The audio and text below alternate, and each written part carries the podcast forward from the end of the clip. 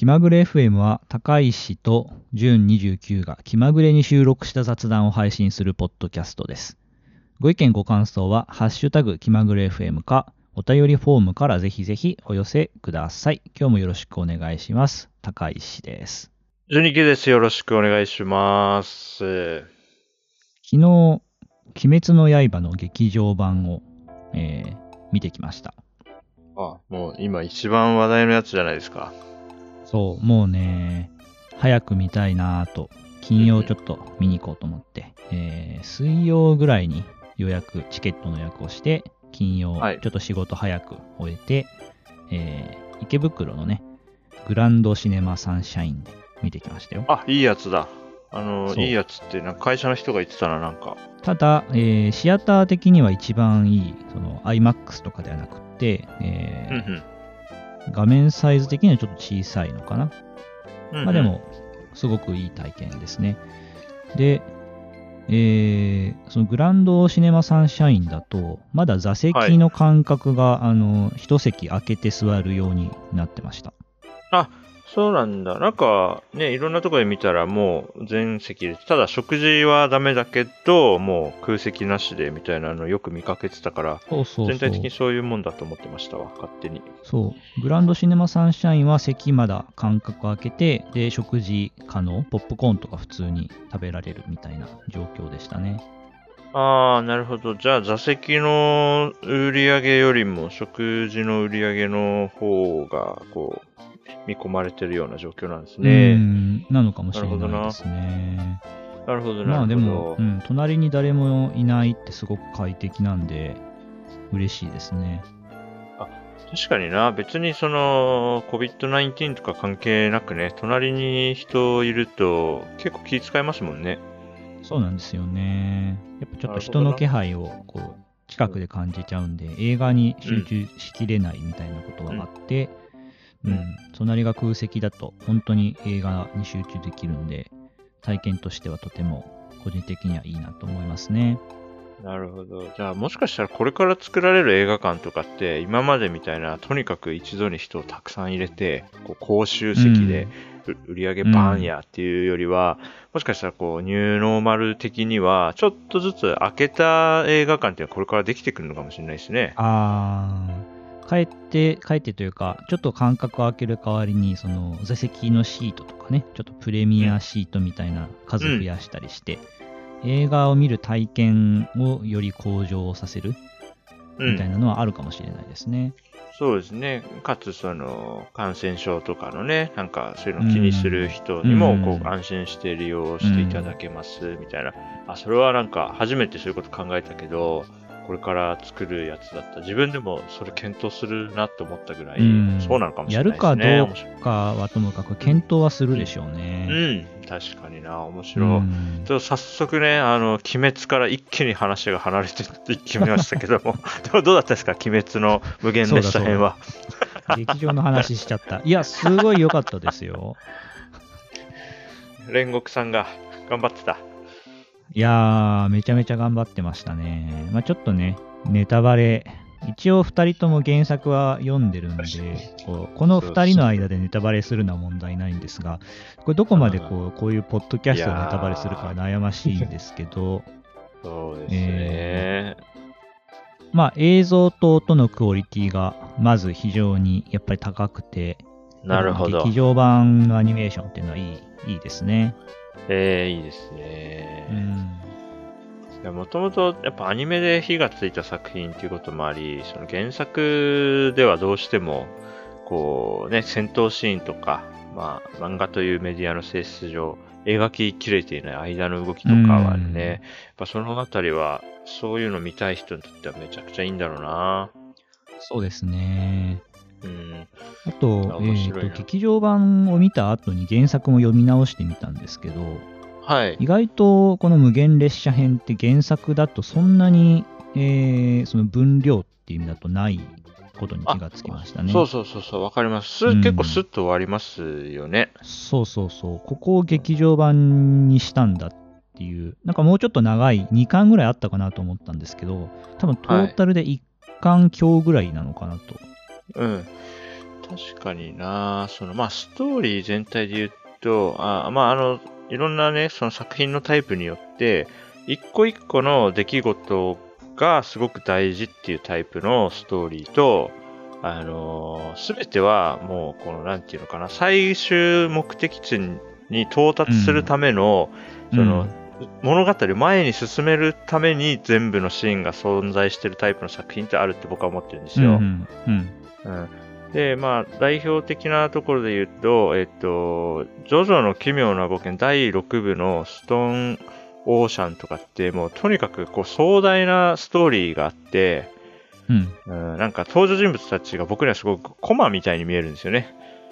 なんかもう、うん。だからもう、なんていうのかな、うん、難しいな。部品に見えるタイプの作品なんですけど、鬼滅の刃は僕にとっては結構それに近く見えていて、うーんうん、まあ、そのネタバレ云々関係なく、まあ、誰が見ても、その、かまど炭治郎の、その刃を鬼仏寺無惨に届かせるための物語じゃないですか。確かに。最初から最後まで。これ、そうですね。そこが変わるっていうのはちょっと考えづらい作品ですね。そうそう。そうそうそうそう。もう誰がどう見てもそうで、他の登場人物たちは、もうそのための、こう、なんていうか、列車でいうレールみたいな存在なんですよね。炭治郎を運ぶ。うん、うんうん、だから、そういう意味では原作の中でも、その無限列車編って、やっぱりその、その一部っていう位置づけだなとは思ってました、もともと。うん。うん。まあ、ただもちろんその中にもね、煉獄教授郎さんっていう人の人生があったりするから、もちろん厚みはあるんだけれども、うん。そうですね。原作中ではそう、さらっと、結構さらっと終わるんだよな。うん、意外と、あれ、終わっちゃったっていう。そうそう、そうなんだよな。そうそう、もう。まあ、最後にあの、強い鬼とかが出てくるから少しあの、展開があるけれども、本当に、なんていうか、無限列車だけで言うと、もう、スッて終わりますよね。すっておりますね。まあでも、それをうまくこう、劇場作品として再構成してて、うん、原作とかなり違うみたいなところもなく、うん。割と原作準拠の構成だと、はい、だったと思いますね。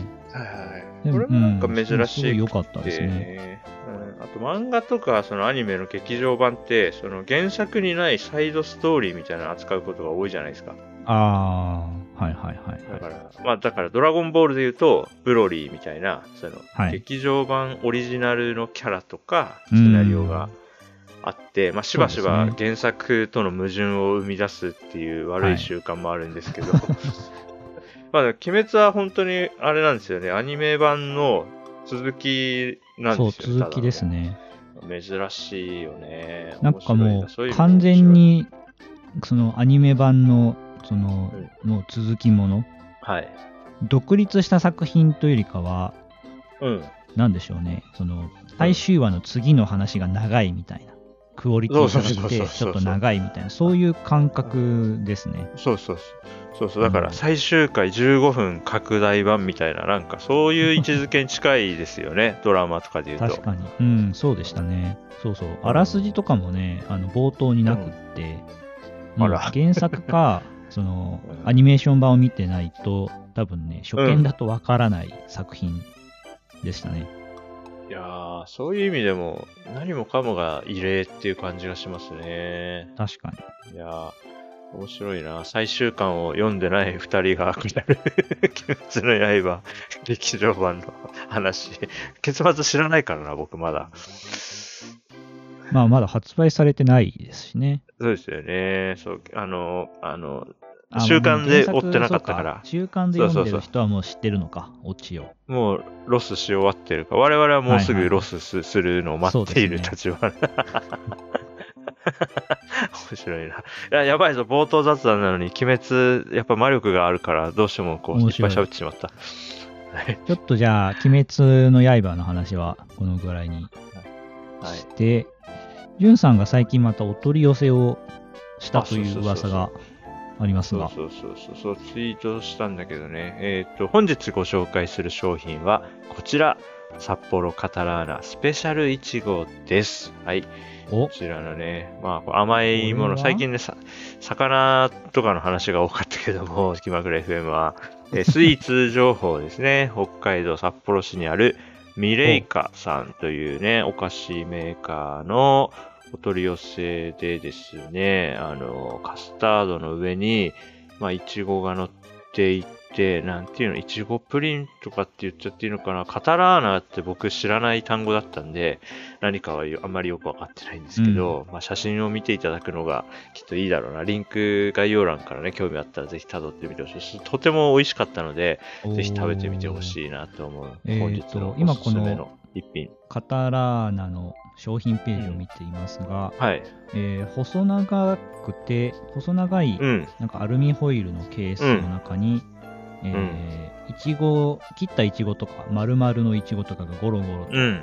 乗っている絵ですね。うんで、スプ。ーンですくうと、えーと、プリンの上にその、いちごとかいちごソース、いちごピューレか。いちごピューレといちごの果実が乗っているというもので、これいちご好きな人はたまらないだろうなという。そうなんですいいですよねよ。で、そのアイスプリンの、まあ、甘さと、こう、いちごの、ちょっと、あのね、甘い中に酸味があるのと、うんこう、一緒に食べた、すごい爽やかな感じで、アイスプリンの方の甘さも、こう、後に引く胸焼けするようなタイプの甘さじゃなくて、すごくスッキリしていて、なんか、バクバク食べましたね、これね。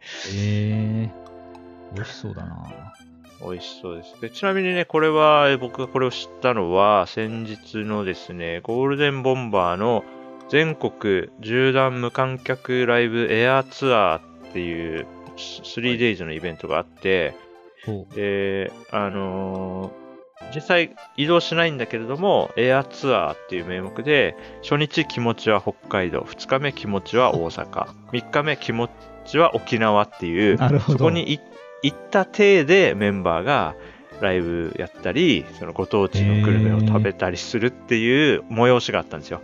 はいはいはいはい。うん。あ面白いです初ね。日ね、気持ちは北海道、まあ僕北海道ゆかりがあるんで、その3日間のうちの初日のやつをリアルタイムでね、ライブ配信を見ていて、うん。気持ちは北海道で、その、1時間ぐらい、1時間か1時間半ぐらいライブやって、その後1時間はメンバーが打ち上げをするっていう時間になっていて、そうそうそう。それで、えっと、メンバー一人一人が、えー北海道にちなんだこれを食べたいっていうのを事前にこうスタッフにリクエストしてあって、それが実際、その日は発表されて、メンバーの前に出てきて食べて、やんややんやみたいな時間があって、えー。あで、その中で、リクエストされたのがこの、札幌そうですカタラーナスペシャルいちごと。一応、はい、そう、ゴールデンボーン、えっ、と、ドラムのダルビッシュ健二さんがリクエストしていたものとして、できてみんなが食べて、美味しい美味しいって言ってたのを見て、すぐ注文しましたね。はい。美味しかったです。おすすめです。。美味しそうなんで、僕も注文してみようかな。はい。で、実は僕これせっかく頼むんだなと思って、この札幌カタラーナスペシャルイチゴと一緒に、えーっとね、えー同じミレーカさんの、えーっと、ティラミスも一緒に頼んでいて、うん、で、それはね、まだ食べてなくて、えーっと、今日、冷凍庫から冷蔵庫に移したんで、今日の夜ご飯の時かおやつに食べるつもりです。こっちもね、これすごい食べたら。美味しそうじゃん。それはめちゃくちゃ美味しそうでしょ、このティラミスも。まあ、ティラミスなんてもう見た瞬間に、もううまいなってわかる。うん。カタラーナショコラ。ーこれまずいわけないもんな。これね、これが今冷蔵庫にあるんですよ、うちの。もう食べたい。頑張るぞ。頑張るぞの意味がわかんないけど。はい。あのお、お手頃なんでね、どっちも多分1500円しないぐらいなんでね、よかったら、リスナーの皆さんも高橋さんも、よかったら頼んでみてください。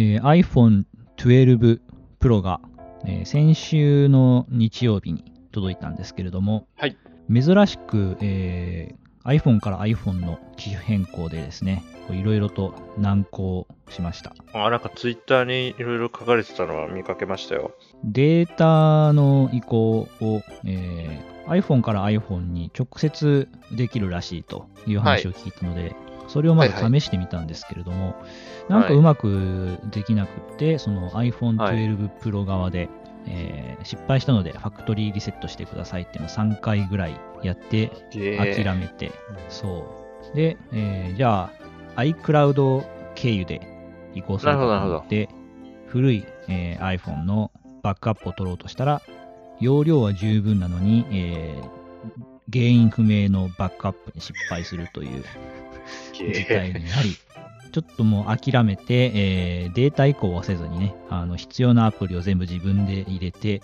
ということを、うんえー先週の日曜日にやっておりました。大変でしたね。それ疲れるやつだ。いやーしかも LINE のあのトーク履歴、これのデータ移行に失敗して、えー過去の。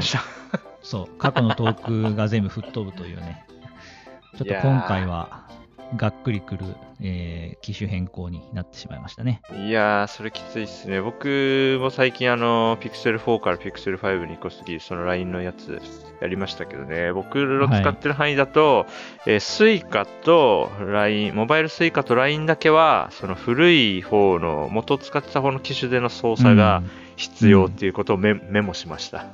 ああ、そうそうそうう。ん Suica も古い方でまず使えなくして、新しい方でアクティベートするみたいなのが必要。そっちは特に問題なかったんですけどね。LINE、いやー、なんか難しいですね。なんか、他のは大体ね、新しい方で、うんもうログインすれば、もうな何の困ることもなく使えるんで、そうそうね。不思議なちょっと難しい。い。うん、難しい久しぶりにちょっとこう、なんかうまくいかなくて、うお、大変だってなりましたね。そっか、12 Pro っていうのはあれかな ?12 のラインナップで言うと真ん中っていうああやつですかね？そうですね。えー12ミニ、12、12 Pro、12 Max なんで、まあ真ん中あたりのあ、そっか、ラインナッ4プと言ってつもあんのか。いいと思い12って。ますそっ。かそっか。ちょっとサイズが、あの大きくなったんですよね。前使ってた前使ってた iPhone が iPhone、えー 10S で、そこから12 Pro に変わって少しだけ大きくなりました。なるほど。あれだな、そっか。僕、Pixel 5をもうなんか勢いで買っちゃってたから、iPhone 12は、なんかあんまりもう、なんだ、どうせ買わないって思って、思っちゃってたんだ。全然チェックしてなかった。今あ、今わそうなんですねかりました。はいはいうんそういえばチェックしてないわって、今、サイトを見ながら思いましたね。いつも、いつも一応見見てたんだよな、これまでもな。ああ買うかどうかはともかく、チそうそうェックはしてたそうそう。うん、ただ、そっか、Pixel 5買った直後だったからだな。ああ、そういうのあるとなんかあんま見なくななりますね。うんうんうん。そっかこれ、これでこっち欲しくなっちゃっても大変ですしね。なるほど、そっか。プロどうですか？これまでの機種と比べてこうとか、なんか他に移行以外の話で何か感想などあればぜひ知りたいです。そうですね。やっぱり、その、サイズが少し大きくなって持ちづらくなっちゃったんですよね。片手で操作しづらい。iPhone XS でも結構大きくて、まあ、片手で操作する限界ぐらいだったのが、うん。えー12 Pro で限界を超えて、かなりきつく、握って操作じゃなくて手に置いて操作しないと片手じゃ難しいぐらいになっちゃってなるほどでね。ちょっとそこが微妙かなとか思っていたりはします。そうか。まあ、全体的にね、iPhone に限らず、こう、モバイルデバイス全体の大画面化っていうのは、ここ数年トレンドですよね。そうなんですよね。みんなどうして、手小さい人とか、小柄な人とかって、ね、どうしてんだろうな。まあもう片手で持たないとかじゃないですか？そそっか、もうじゃあ両手で操作するものってなってんのかな。うんそうそうそうそう左手で持って、右手の指でみたいな感じなのかな。そう。で、あまりにもちょっと、まあ慣れれば慣れるんでしょうけど、うん。どうしたものかなと思ってて、一応 iPhone 12 mini が発売されたら、一旦、その、現物を触ってみようかなとは思ってます。あ、じゃあもう、もしかしたら買い替えるかもってこと？そうですね、可能性はありますね。もう大それまた、これで次にデータ移行とか失敗したらもう投げ、ぶん投げる可能性があります。もう、もう iPhone いいってなる可能性はまあまあ、なきにしもあらずですね。ああ、そっか。なるほどな。いや、でもな、僕も今 Pixel 5手元にちょっと触ってみながら喋ってますけども、もう画面の上4割ぐらいには別にもう届かないもんな、指は。そうなんですよね。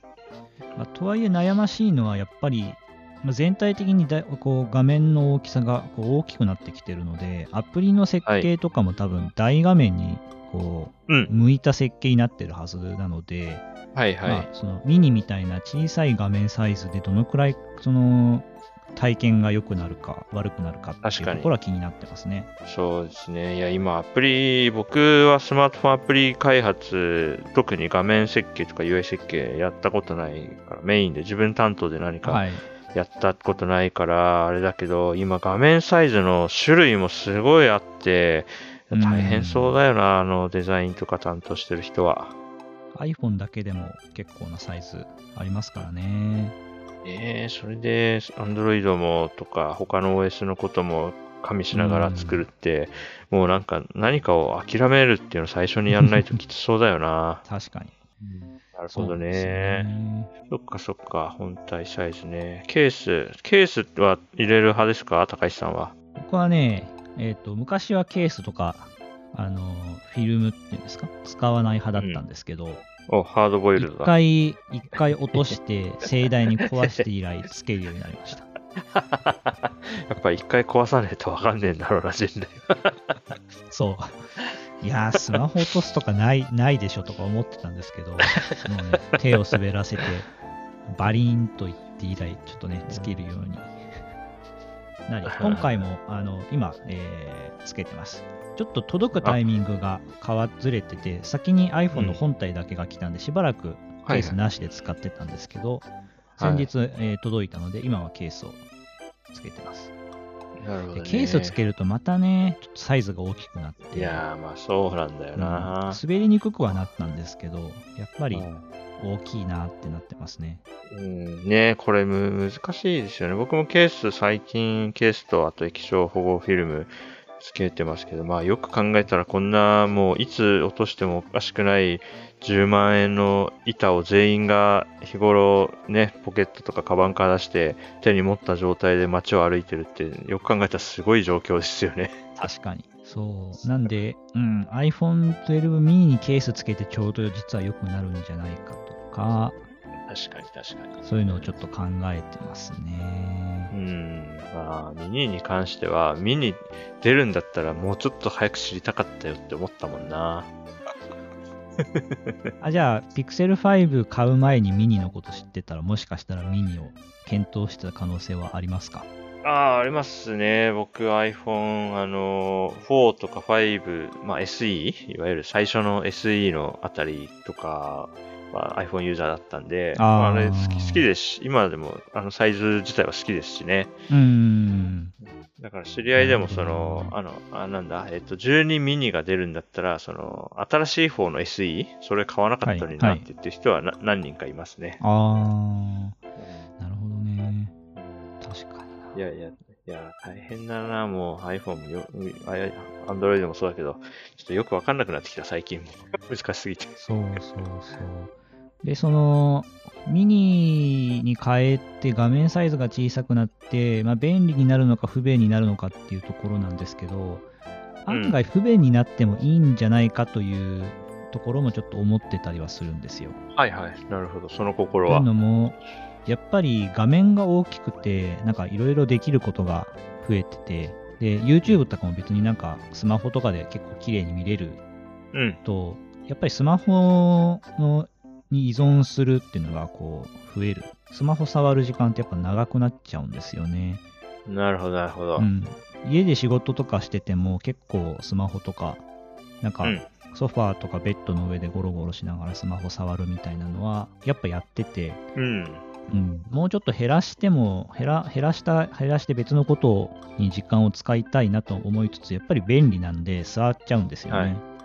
そうですね。そうそこでなんか画面が小さいスマホだったら、まあ、画面に表示される情報量も減るんで、うんうん。今より不便になるかもしれないけど、うん。じゃあその不便だったら使わなくなって別のことをやれるかもしれないとか、はいはいはいはいはい。ちょっとそういうことをプロ、12プロを買って、このケースの本体サイズでかいなって思ってから、ミニをどうするかっていう検討を始めて、ちょっと考えてたりはしまするんですよね。なるほど。いやー、面白いですね。ちょっと揺り戻しを感じるし、まあ、もともとの移動中に、うん、連絡つくようにするみたいな、そのもともとの根源的なところに戻っていく流れを感じますね。今の話は。そう。12プロだとカメラの性能が、まあ、他の12と12ミーと違ってちょっといい。その、使えるレンズも1個多かったり、うん。えーしてるんですけど、まあ、なくても別にいいのではと。なんか買ってから、冷静に考えると別になくてもいいんじゃないかとか、うんうんうん僕の場合は、あの、ちゃんとしたって言ったらあれですけど、専用のミラーレスカメラとか、まあ持っているので、ねそっちも使っうん。てもいいじゃんみたいなのはあるんですよね。なんで、うん、ですよちょっとね一。旦ミニは触ろうかなって考えてたりします。いや、大事だ。特に最近はカメラもな、なんか、そのソフトウェア側に比重がちょっとずつね、もう移っていってるのもあるし、うんうん、なんで、撮った、パシャって撮った後の処理で仕上がりが良くなったりしてるから、そうそうなんですよ。えーそれはすごく、Pixel 4に変えた時にそれすごい感じたな。あ特にな、今年、あんまり家から出てないから、結構、その、MacBook とか iPad でやることも増えてて、移動中に、だから、乗り換え案内とか今年ほとんど使ってないですもんね。うんーあー、確かに、 Suica 使う頻度は間違いなく減ってるんですよね。そうそうそう、そうなんですよね。そう考えると、うんなんか、家の中で、そうそう、やるんだったら、なんか、家の中でなんかやるんだったら、ちゃんと座ってやる。そうじゃない時間は、うんこう、は離れるみたいな切り分けはね。来年とかは結構その辺、ちょっと、テーマを決めてから、うん年明けスタートしたいなって、今、話聞いて思いました。結構スマホの話が長くなったけど、もう一個、えーこれは話しておきたいのが、はい。Apple Watch のシリーズ6が発売されたタイミングで、はいソロループっていうあの新しいバンドが発売されてたんですけれども、あへえ。えーこれがね、あの先日届いてとても良かったので、これの話もしようと思ってて、はい。ソロループって何かっていうと、えー普通の Apple Watch のバンドって、例えば、えーマジックテープみたいな、そういう、まあ、布でできてて、で腕を、えー通して、そのマジックテープでピッと固定できるようなタイプだったり、あとは、えーと普通の腕時計みたいに、えーベルト？その左右ベルトが左右に分かれてて、うん。穴で固定するようなはいはい。タイプとかあるんですけれども、ソロループっていうのは、ちょっと伸縮性のあるそのシリシリコン、ゴムみたいなのでできてて、ははえー腕を通して、あとはその、このシリコンゴムの伸縮性でフィットさせるっていうタイプなんですよね。はいなので、ああ、へえ。バンド自体、そう、バンド自体の継ぎ目とか、この穴とか余計なものが全くない、へそうえ。いうものなんですけれども、これがすごく快適ですね。なるほどなあ、こんなのあったんだ。知らなかったです。今ちょっとじゃあ、えーミート越しに、はいはいはいは。はいいそのまま。ああ、でもね、見えてますわ。はいはい継。ぎ目がない、完全な輪になっている、えーバンドですね。ああ。ええそれいいなこれいいっすね。そう、これがすごく快適で、付け心地がいい。穴とか開いててそこに通すようなのだと、どうしてもその部分に、その、違和感というか、はいはいはいはい。ある、あると思うんですけど、それがないんで、完全になんかもう腕と一体化したかのような感触が得られて、その、キーボードとか打つときとか、テーブルにその、Apple Watch が当たったときも、えーはいそんなに違和感なく、机の上に腕を置いておける。ここはすごく快適ですね。いや、いいなそれいいないや、フィットビットもそういうのないのかなって今、検索始めました。それいいっすね。そのうち出る気はしますけどね。そうですよね。ななんていうかアイ、アイデアが素晴らしいなと思っだけど、その実現がそんなにすごい難しいってわけじゃないですもんね、それきっと。ああ、確かに。どうなの？難しいのかな？うーん、まあでもこの伸縮性のあるシリコン素材みたいなのって別にアップルじゃなくてもできそうだし。そうそうそうそう。う。うんん。もともとそういうもの自体はありました。そのアクセサリーとか、そのね、うんなんかスポーツ用品とかでもあった感じがするから。なるほどな。それはいい。た確かにね、なんか継ぎ目のところって、なんかその、は肌になんか影響あるなと思っていて。うんうん。なんかちょっとそこだけちょっと荒れちゃったりとか、その継ぎ目のところに何かがこう溜まるのか、その先端が当たるからなのか、うんそこだけはなんか痒くなったりしたことはあるんで、まあそういうくるっとしてるやつだとそういうの起きにくいのかなと思って考えたこともなかったから、なるほどなって思いました。うん頭いいなちょっとサイズ選びが難しいっていうデに。メリットはありますね。やっぱりうん調調整ができないんでうん、ぴったり合うものを注文しないといけなくうんて、うんうん僕は今回注文したのは、えー本当にジャストサイズ。で、めちゃめちゃぴったりですね。うんうん。いや、いいっすね、これね。こんなのがあったんだ。面白。そのうちフィットビットとか他のスマートウォッチ用にサードパーティー製が登場するような気がします。ねえ、なんか、トレンドになりそうとか、選択肢の一個として、まあ、どこがやってもおかしくない感じがするから、フィットビットセンス用のも、それあったらちょっと試してみたいな。あと、まあ、うん付け替えできるから、合わなかったら、まあ、変えればいいってそういうかですねね。うん、気分で変えてもいいようなタイプのやつだったすごく興味ある。いいと思います。面白。うん、気になるのはちょっとのそのうち伸びそうなので、あー、なんか消耗品っぽくなっちゃうかもしそうそう、ちょれないですねっ。と価格の手頃なサードパーティー製が出たら、やっぱりちょっと安い価格でどんどん伸びたらすぐ交換できて良さそうかなと思っています。なるほど。いいこと聞いた。いや、ありがとうございます。こういうの知れるのはね、嬉しいですね。じゃあ、えーソロループの話も、えーしたかった話もできたので、えーはいエピソード27はこの辺りで終わりにしようと思います。えーエピソード27では、まあ鬼滅の刃劇場版と、えーお取り寄せグルメ札幌カタラーナスペシャルいちごあと本編では、えー最近買ったスマートフォンの話あれこれとか、えー Apple Watch の新しいバンドの話をしました。えーご意見ご感想あれば、ハッシュタグ、気まぐれ FM もしくはお便りフォームからぜひぜひお寄せください。ではまた来週お会いしましょう。バイバイ。カタラーナ食べてみてね。バイバイ。